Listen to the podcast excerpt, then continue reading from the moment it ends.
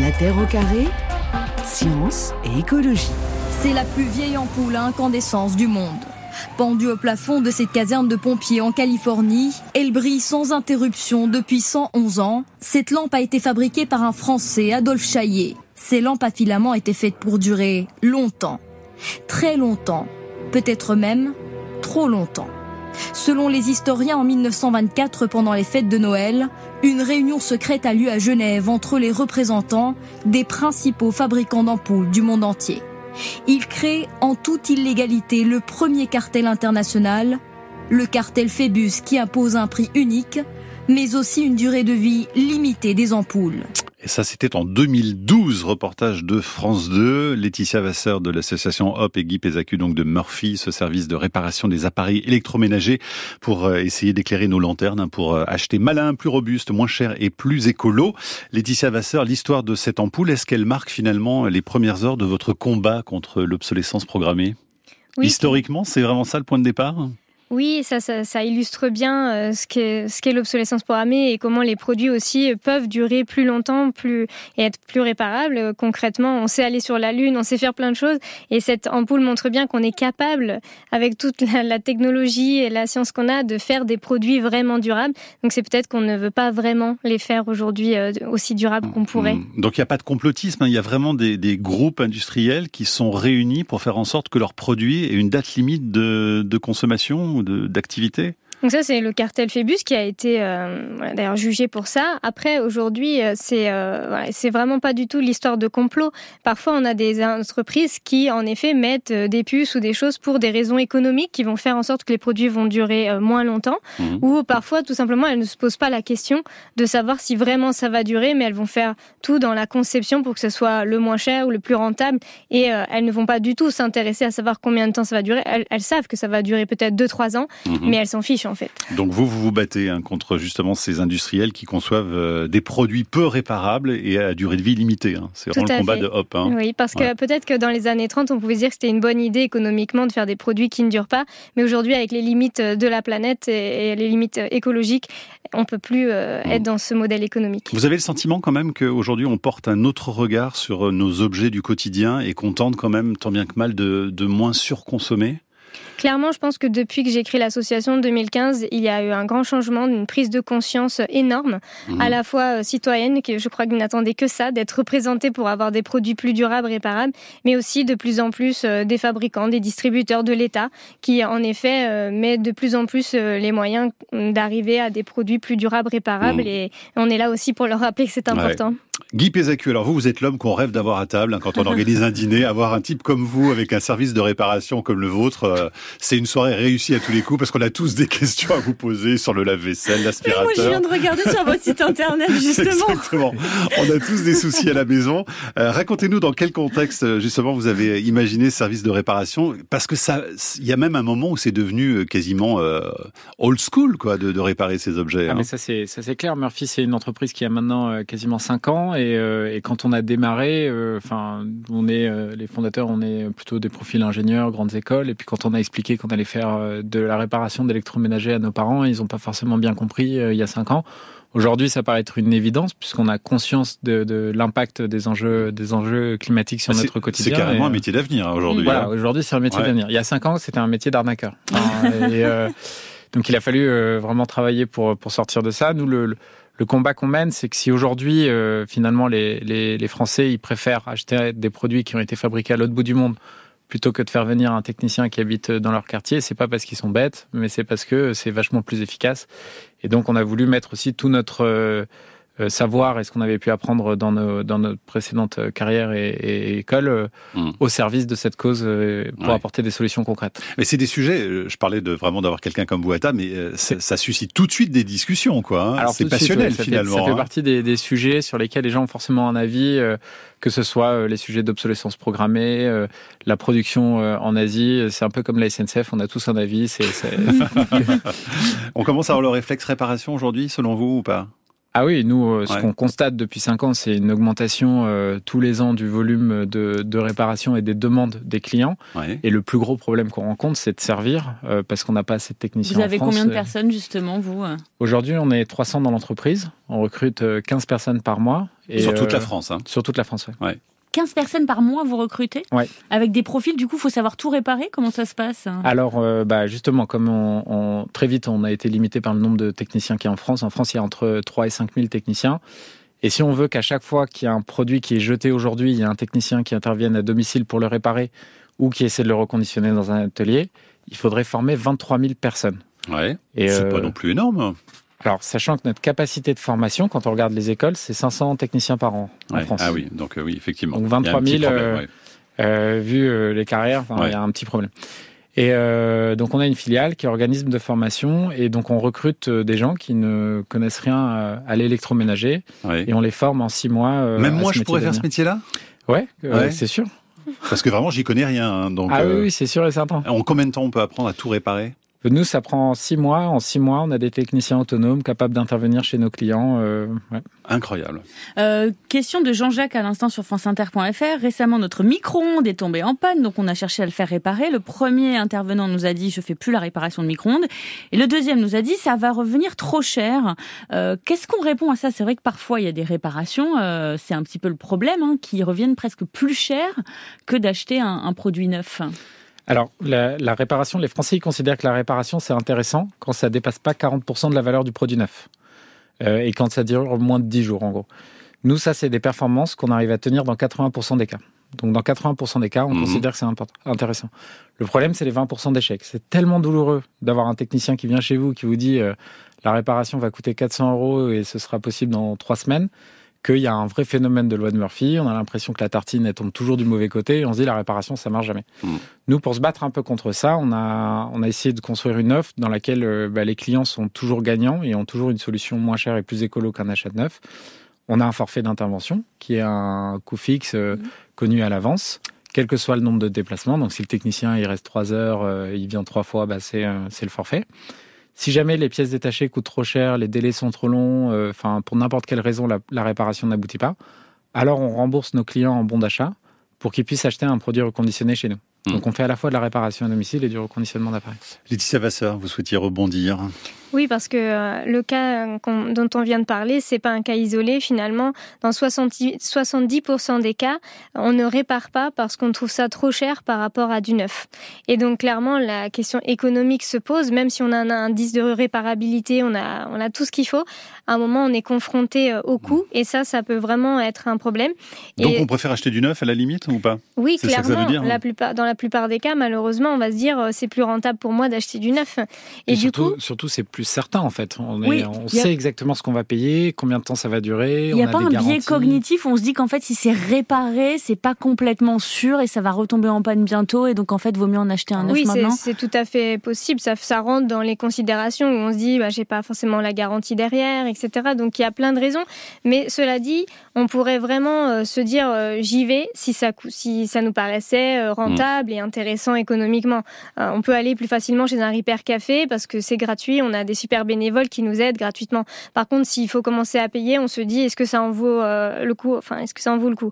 Et du coup, nous, on s'est battu à l'association HOP, Alta l'obsolescence programmée, pour obtenir dans la loi un fonds réparation, donc un bonus réparation qu'on a Mmh. obtenu Ça y et est qui est en vigueur depuis parti, hein. le 15 C'est-à-dire C'est décembre. très récent. ouais. Donc depuis le 15 décembre, maintenant tout le monde, vous et moi, n'importe qui, peut euh, concrètement aller voir un réparateur qui est labellisé Cali Répare et qui euh, va permettre d'avoir une réduction effective immédiate sur sa facture. De quel ordre? Donc par exemple 25 euros sur un téléphone, 45 euros sur un ordinateur, euh, 25 euros sur un lave-linge. Donc ça commence à devenir Donc intéressant. c'est de l'incitation, hein, clairement. Clairement, c'est une, int- incita- une incitation économique et ça doit représenter en, en normalement 20% du panier moyen de, de Mm. ces types de produits, donc ça doit être significatif. Bon, bah, il faut en informer les auditeurs puisque c'est tout récent et tout le monde ne le sait pas.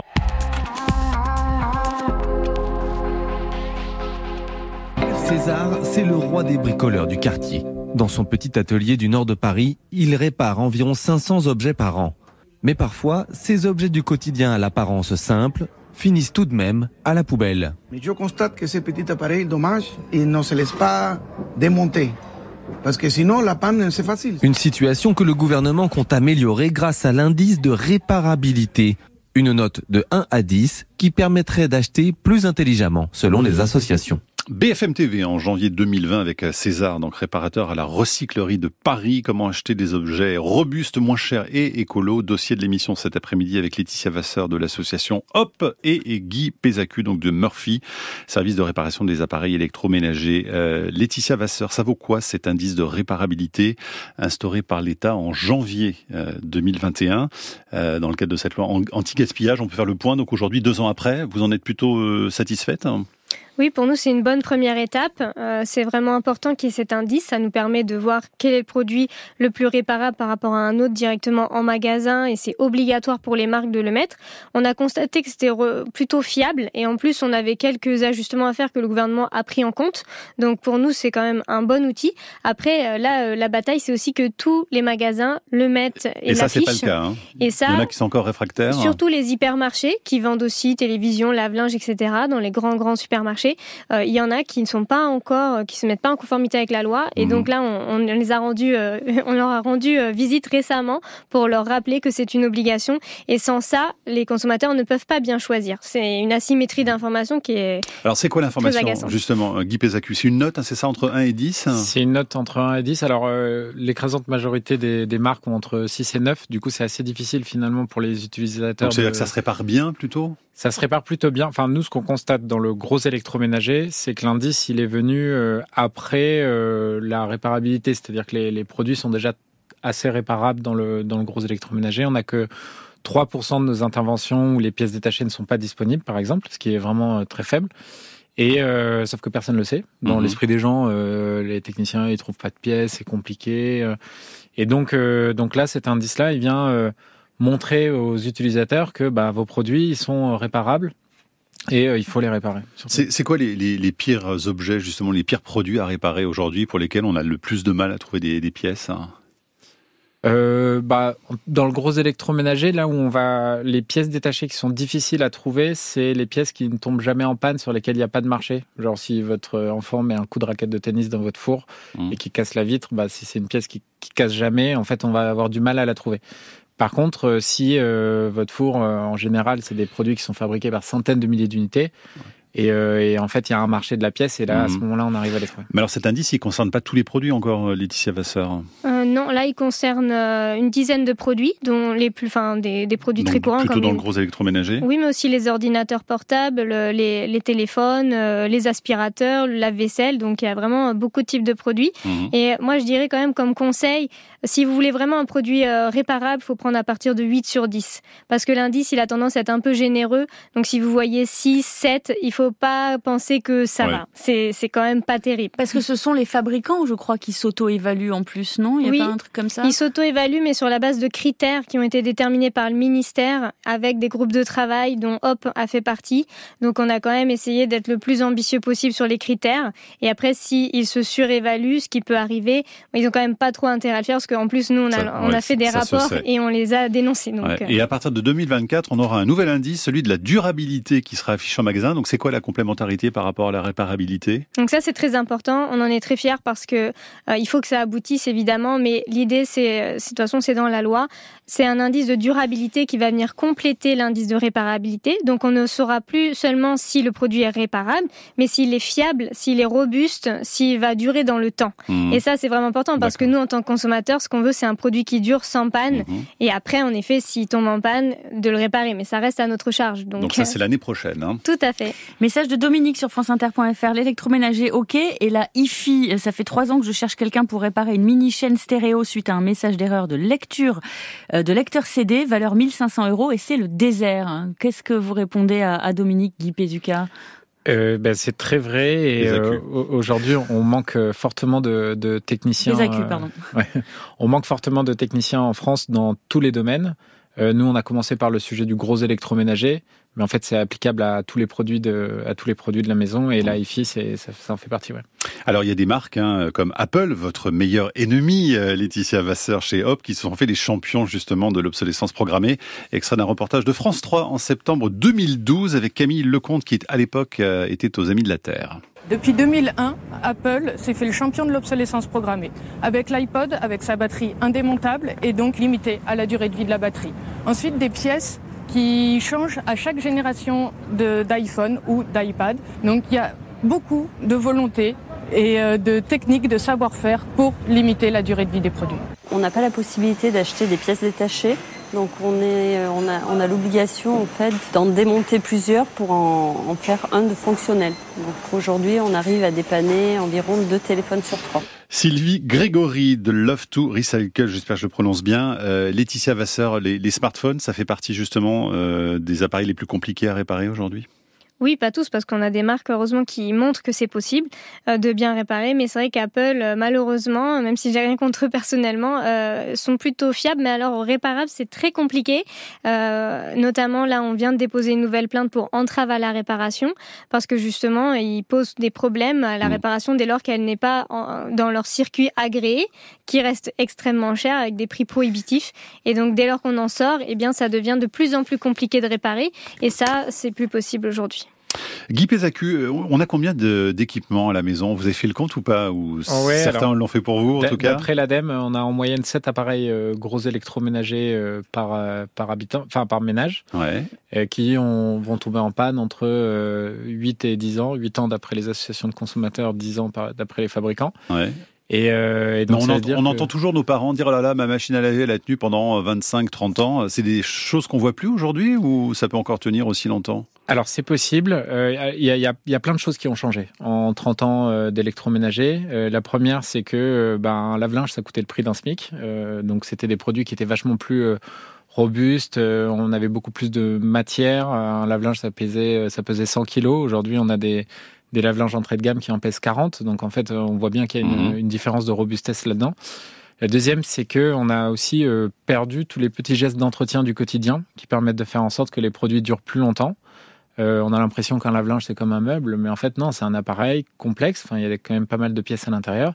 Il faut les entretenir, les détartrer, faire des lavages à chaud pour euh, éliminer les bactéries et les graisses. En fait, tout ça, c'est des petits gestes que nos parents et grands-parents connaissaient et que nous, on a complètement. Bon, ça, c'est des conseils que vous redonnez aujourd'hui avec euh, Murphy, hein, justement. Ouais, hein. C'est super utile. Pour, 70% de, des pannes sur lesquelles on intervient sont liées à un problème d'entretien. Alors, ah, alors petit conseil, donc c'est quoi? Dites-le, faut quoi faire? Une fois par mois euh, Allons-y? faut éviter de faire que des programmes éco. Parce que quand on fait que des programmes éco, en fait, on lave à froid et ça favorise le, le dépôt de calcaire, de bactéries et de graisse. Donc ça, ça va venir ouais. euh, entartrer la machine dans le long terme et, et, la faire tomber en panne rapidement. Mmh. Donc de temps en temps, des programmes à chaud et euh, lavage au vinaigre blanc et bicarbonate de soude pour nettoyer de temps en temps. Mais tous les combien?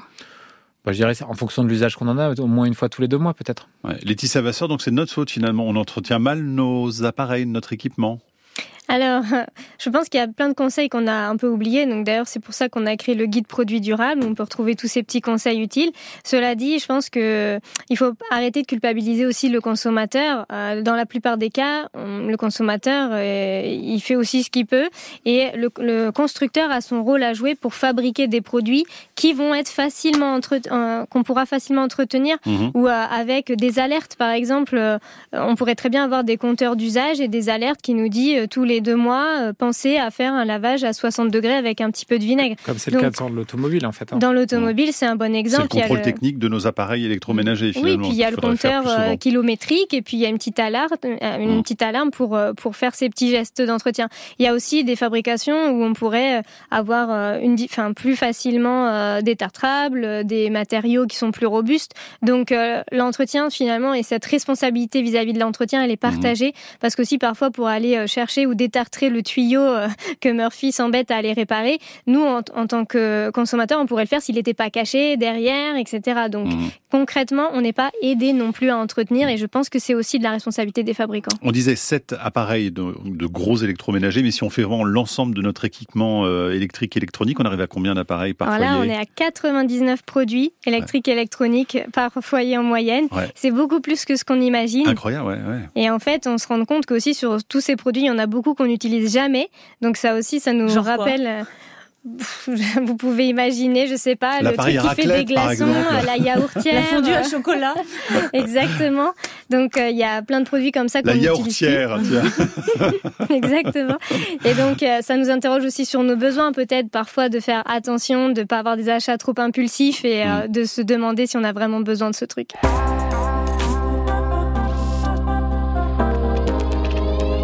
La tradition de la réparation se perd. Et en plus, les objets sont euh, souvent conçus pour ne pas être réparés. Là, on avait par exemple tout à l'heure un, sèche-cheveux. Euh, on avait un jeu de clés Allen et avec toutes les tailles de clés Allen, sauf qu'il euh, manquait la taille de, des petites vis pour ce sèche-cheveux. Donc on peut imaginer que la vis a été conçue pour ne pas correspondre à la taille euh, classique d'une clé Allen, pour qu'on ne puisse pas l'ouvrir. Voilà, la voix d'Olivier Deplat, cofondateur des Ripper Café. C'était en février 2014 sur euh, France 3. Euh, c'est toujours le, cas aujourd'hui, Laetitia Vasseur? On est toujours confronté au, même problème? Oui, surtout pour le petit électroménager. ça, c'est vraiment l'enfer pour réparer. Et c'est pour ça que nous, on milite vraiment pour avoir des produits qui sont dès le début conçus pour être durables et réparables, sans quoi toute l'économie circulaire qu'on aimerait voir aboutir, ça ne, ça ne pourra pas se développer. On se pose quoi comme question justement quand on veut acheter un produit durable? Qu'est-ce qu'il faut se dire d'abord? La première chose, c'est quoi? Déjà, c'est est-ce qu'on en a vraiment besoin? Mhm. Et ensuite, si on se dit oui, j'en ai Mais elle est importante cette question. Hein. Elle est importante. Ouais. Il faut pas l'oublier. Ensuite, euh, bon, déjà, si on veut faire vraiment écolo, on peut se tourner plutôt vers du reconditionné parce que là, ça permet d'éviter l'achat d'un produit neuf, donc une fabrication neuve, sachant que la fabrication, il faut bien en avoir conscience, c'est juste pour le, les produits multimédia, par exemple, jusqu'à 80% de l'empreinte environnementale d'un produit. Donc vraiment, si on peut éviter la fabrication d'un produit neuf, c'est ça qui va compter le plus. Mais après, euh, quand on a vraiment besoin d'acheter un produit, qui soit reconditionné ou neuf, il faut se dire, euh, euh, bon là ça dépend bien sûr des produits, mais est-ce qu'il y a des pièces détachées? Est-ce que sur un téléphone portable, on a, il y a des petits indices comme les IP pour savoir s'ils sont résistants à la poussière ou à l'eau, si l'écran va résister? Est-ce que la batterie est de haute qualité pour pouvoir Mais ça c'est super dur à savoir quand on est simple consommateur dans un magasin. Des fois même, je pense que les vendeurs, même eux-mêmes, ne savent pas. Oui, c'est pour ça qu'on a créé le guide produits durables pour pouvoir s'y retrouver euh, et euh, avoir les bons éléments en tête et aller chercher dans la fiche euh, information parce que c'est quand même des choses qu'on peut avoir en magasin. Et par ailleurs, l'indice de durabilité dont on a parlé tout à l'heure, ça va servir à ça, à simplifier cette information et à rendre obligatoire hmm. ces informations par tous les fabricants aux consommateurs. Allez, Guy Pézacu, avant de passer aux, questions des, auditeurs, on poursuit sur les conseils à donner là-dessus. Sur, le, sur les achats, en fait, ce qui, ce qu'il faut comprendre, c'est que le parc euh, de, produits, c'est quelque chose qui est assez stable. Enfin, le parc de lave-linge en France, euh, c'est quelque chose qui n'évolue pas. Il y en a quasiment un par ménage. Et, euh, tout l'enjeu, surtout, c'est de ne pas jeter. Parce que quand on jette une machine à un endroit, ça veut dire qu'il y en a forcément une nouvelle qui rentre dans le, dans le parc. Et c'est comme ça qu'on va, mm. qu'on va polluer. Et donc, bah, acheter reconditionné, c'est bien mais il ne faut pas que ça devienne la bonne excuse pour jeter son ancienne machine qui aurait pu euh, être réparée. Alors justement, ce sujet, Christine nous écrit euh, j'ai un mari technicien de maintenance qui connaît bien l'électronique, donc il répare beaucoup, mais euh, il n'y a pas longtemps, on a une chose aberrante, une machine à laver à chargement frontal, le roulement s'est cassé, il était solidaire du tambour, on a cherché la pièce qui valait la moitié du prix de la machine, donc à regret, on a dû racheter une machine. Et donc elle pose cette question donc de la conception des produits. Alors là, il y a, deux, sujets. C'est la conception des produits. Donc, euh, en fait, un roulement, c'est une toute petite pièce qui est très standard et qui coûte quelques euros. Donc, euh, le fait de pouvoir euh, y accéder pour pouvoir remplacer que cette pièce au lieu de, la, cuve, bah, ça, c'est, quelque chose qui va être permis par des indices de réparabilité et durabilité qui vont mettre un peu le zoom là-dessus. Et, après, le deuxième sujet, c'est celui du prix des pièces. En fait, il faut savoir quand on achète une une machine en pièces détachées, on la paye cinq fois le prix parce que le, business de la pièce détachée, c'est quelque chose qui est très lucratif pour les fabricants. Et en même temps, vous avez besoin d'acheter euh, un lave-linge. Vous allez voir votre distributeur, vous en mmh. choisissez un parmi plein de marques. Par contre, vous avez besoin d'une pièce détachée pour votre lave-linge euh, Bosch. Vous allez voir n'importe quel euh, distributeur pour peu que ce soit la pièce de Bosch. Et ça, ça, ça fait qu'on a des modèles économiques qui sont qui incite pas à avoir des pièces accessibles. Ah, juste Laetitia Vasseur pour. Euh... Oui, parce que pour répondre à ça, euh, pour que euh, Murphy et tous les autres réparateurs euh, puissent réparer, il faut aussi des obligations. Il faut que le fabricant soit obligé de concevoir des produits qui soient démontables, remontables, avec des pièces détachées disponibles. Et ça, on arrive à l'obtenir avec l'association HOP, Alta Obsolescence Programmée, depuis qu'on y travaille. Maintenant, sur les lave-linges, on a des pièces détachées disponibles pendant au moins 8 ans. Sur les smartphones, pendant au moins 5 ans. Bah, c'est ce qu'on a beaucoup reproché à Apple, justement, c'est de ne pas pouvoir accéder précisément euh, aux pièces détachées de ces appareils. Hein. Et bientôt, par exemple, accéder à la batterie, ça sera une obligation. Mais sur le prix des, pièces détachées dont vous parliez, euh, Guy Pézacu, euh, Christophe demande toujours sur franceinter.fr, les prix, est-ce qu'ils sont uniquement fixés par les fabricants? Parce que vous disiez qu'ils étaient très onéreux. Qui décide de combien va coûter telle ou telle pièce détachée? quand on, quand on achète une pièce détachée, en fait, ce qu'on paye, c'est pas uniquement le coût de la pièce, c'est aussi tout le système logistique qui vient autour. En fait, les fabricants, ils n'ont pas réussi à se mettre d'accord sur des pièces euh, standards. Euh, et, euh, du coup, nous, notre fournisseur dans le gros électroménager, il nous promet 8 millions de références différentes. Donc, vous mmh. imaginez un magasin avec 8 millions de, rayons. Et, donc c'est monstrueux. Nous, pour, pour pouvoir intervenir rapidement chez nos clients, on est obligé de livrer les pièces une par une dans le coffre de nos techniciens pendant la nuit. Enfin, c'est des systèmes logistiques très complexes qui font qu'à la fin, en fait, on paye pas une pièce, on paye un système euh, logistique euh, complexe. Et, et la solution pour sortir de tout ça, c'est d'avoir des pièces détachées standards. Euh, et c'est comme ça qu'on va réussir à. Est-ce que vous faites face en ce moment à des gros problèmes d'approvisionnement aussi, ou de certains, certaines pièces détachées en particulier? Alors, pour, pour le moment, on n'en voit pas, mais il faut, faut, comprendre que nous, les pièces détachées des produits qu'on répare aujourd'hui, elles ont été fabriquées il y a 10 ans, puisque c'est des, des, produits qui ont... Enfin, on fait que du hors garantie, donc c'est des produits qui sont plutôt, plutôt vieux. Et, euh, et, mais on a peur que ça vienne euh, finalement dans, un futur pas très lointain. Pour, pour, pour, résoudre ce problème-là, dans nos ateliers de reconditionnement, toutes les machines qu'on n'arrive pas à reconditionner, on les démantèle en pièces détachées d'occasion. Et donc aujourd'hui, on arrive dans un cas sur deux à proposer à nos clients des pièces d'occasion euh, pour, pour réparer leur appareil. Ouais.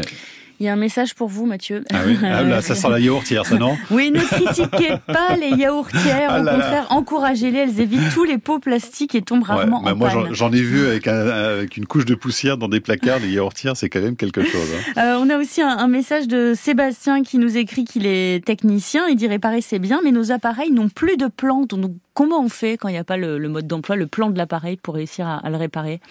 Pour, bah oui, pour avoir euh, la, vue éclatée du produit, bon, on arrive euh, en général à les trouver sur, euh, sur Internet. Et là, c'est vrai que le problème, c'est que chaque machine va, il y en a une qui va être, qui va se démonter par la face gauche, l'autre par la face du dessous. Et en fait, bah, c'est très compliqué. C'est ce qui fait que globalement, un bricoleur aujourd'hui, s'il a envie de réparer son appareil, il va y arriver. Et moi, j'incite tous les Français à le faire, mmh. sauf qu'il va mettre 4 heures là où un technicien professionnel va mettre 15 minutes. Il va vraiment mettre 4 heures, il va pas juste faire une cata et finir par appeler le réparateur parce qu'il est rentré dans un chemin compliqué. On a sauvé pas mal de couples. Après avoir mis un coup de pied dans la partie.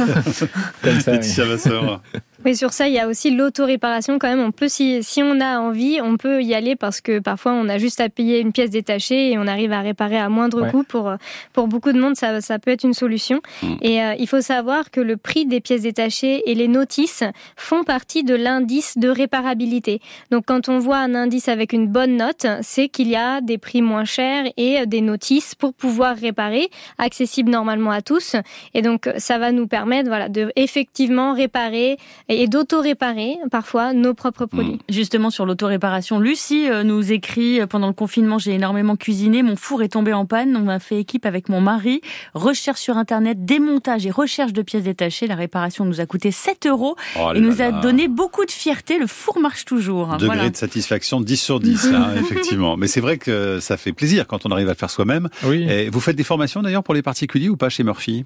On a des, alors non, on a des tutoriels en ligne pour euh, aider nos clients à réparer tout seuls. Et on a aussi des conseils d'entretien sur notre, sur notre blog. Euh, et euh, enfin, pour aller plus loin même, un produit sur deux qu'on répare aujourd'hui est réparé sans pièces détachées. Donc c'est un petit capteur à nettoyer, un conduit à déboucher, ah largement à la portée de, de chacun. Là, c'est le truc idiot, quoi, vraiment. Ah, c'est bon, idiot. Mais pour lequel euh, on peut se faire avoir facilement. Exactement, ouais. ouais parce qu'on va vous vendre une pièce détachée qui n'était franchement pas nécessaire. Ouais, ça c'est le risque. Ouais.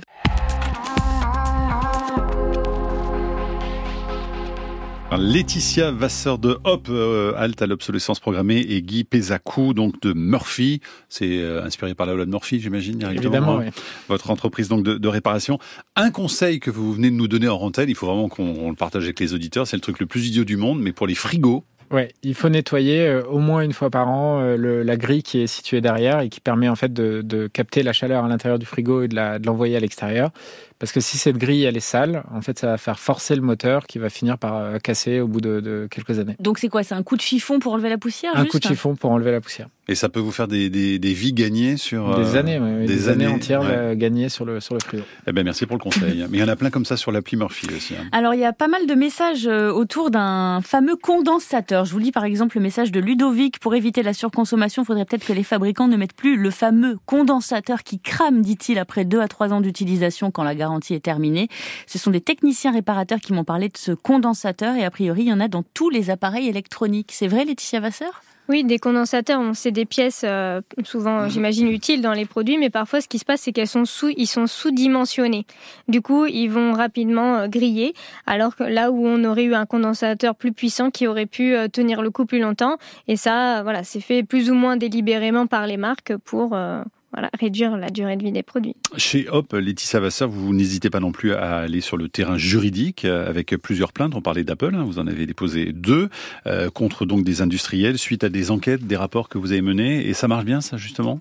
Oui, on fait régulièrement des rapports d'enquête euh, et des plaintes. Et par exemple, dans le cas d'Apple, on a déjà obtenu une condamnation de 25 millions d'euros d'amende parce qu'il y avait des ralentissements euh, qui étaient euh, volontaires suite à une mise à jour Mhm. qui faisait dysfonctionner les téléphones. Est-ce que ce que vous faites au niveau de la France, c'est déjà visible aussi au niveau européen? Est-ce que ailleurs dans le monde aussi, on a cette même démarche aujourd'hui de durabilité des, des produits? Alors, il faut vraiment savoir que la France est pionnière sur ce terrain-là, mais justement, elle encourage le reste du monde. Et nous, on a plein de personnes d'autres pays du monde qui nous appellent pour nous dire comment est-ce que vous avez fait, comment est-ce qu'on peut faire pareil? La Belgique va dupliquer l'indice de euh, réparabilité.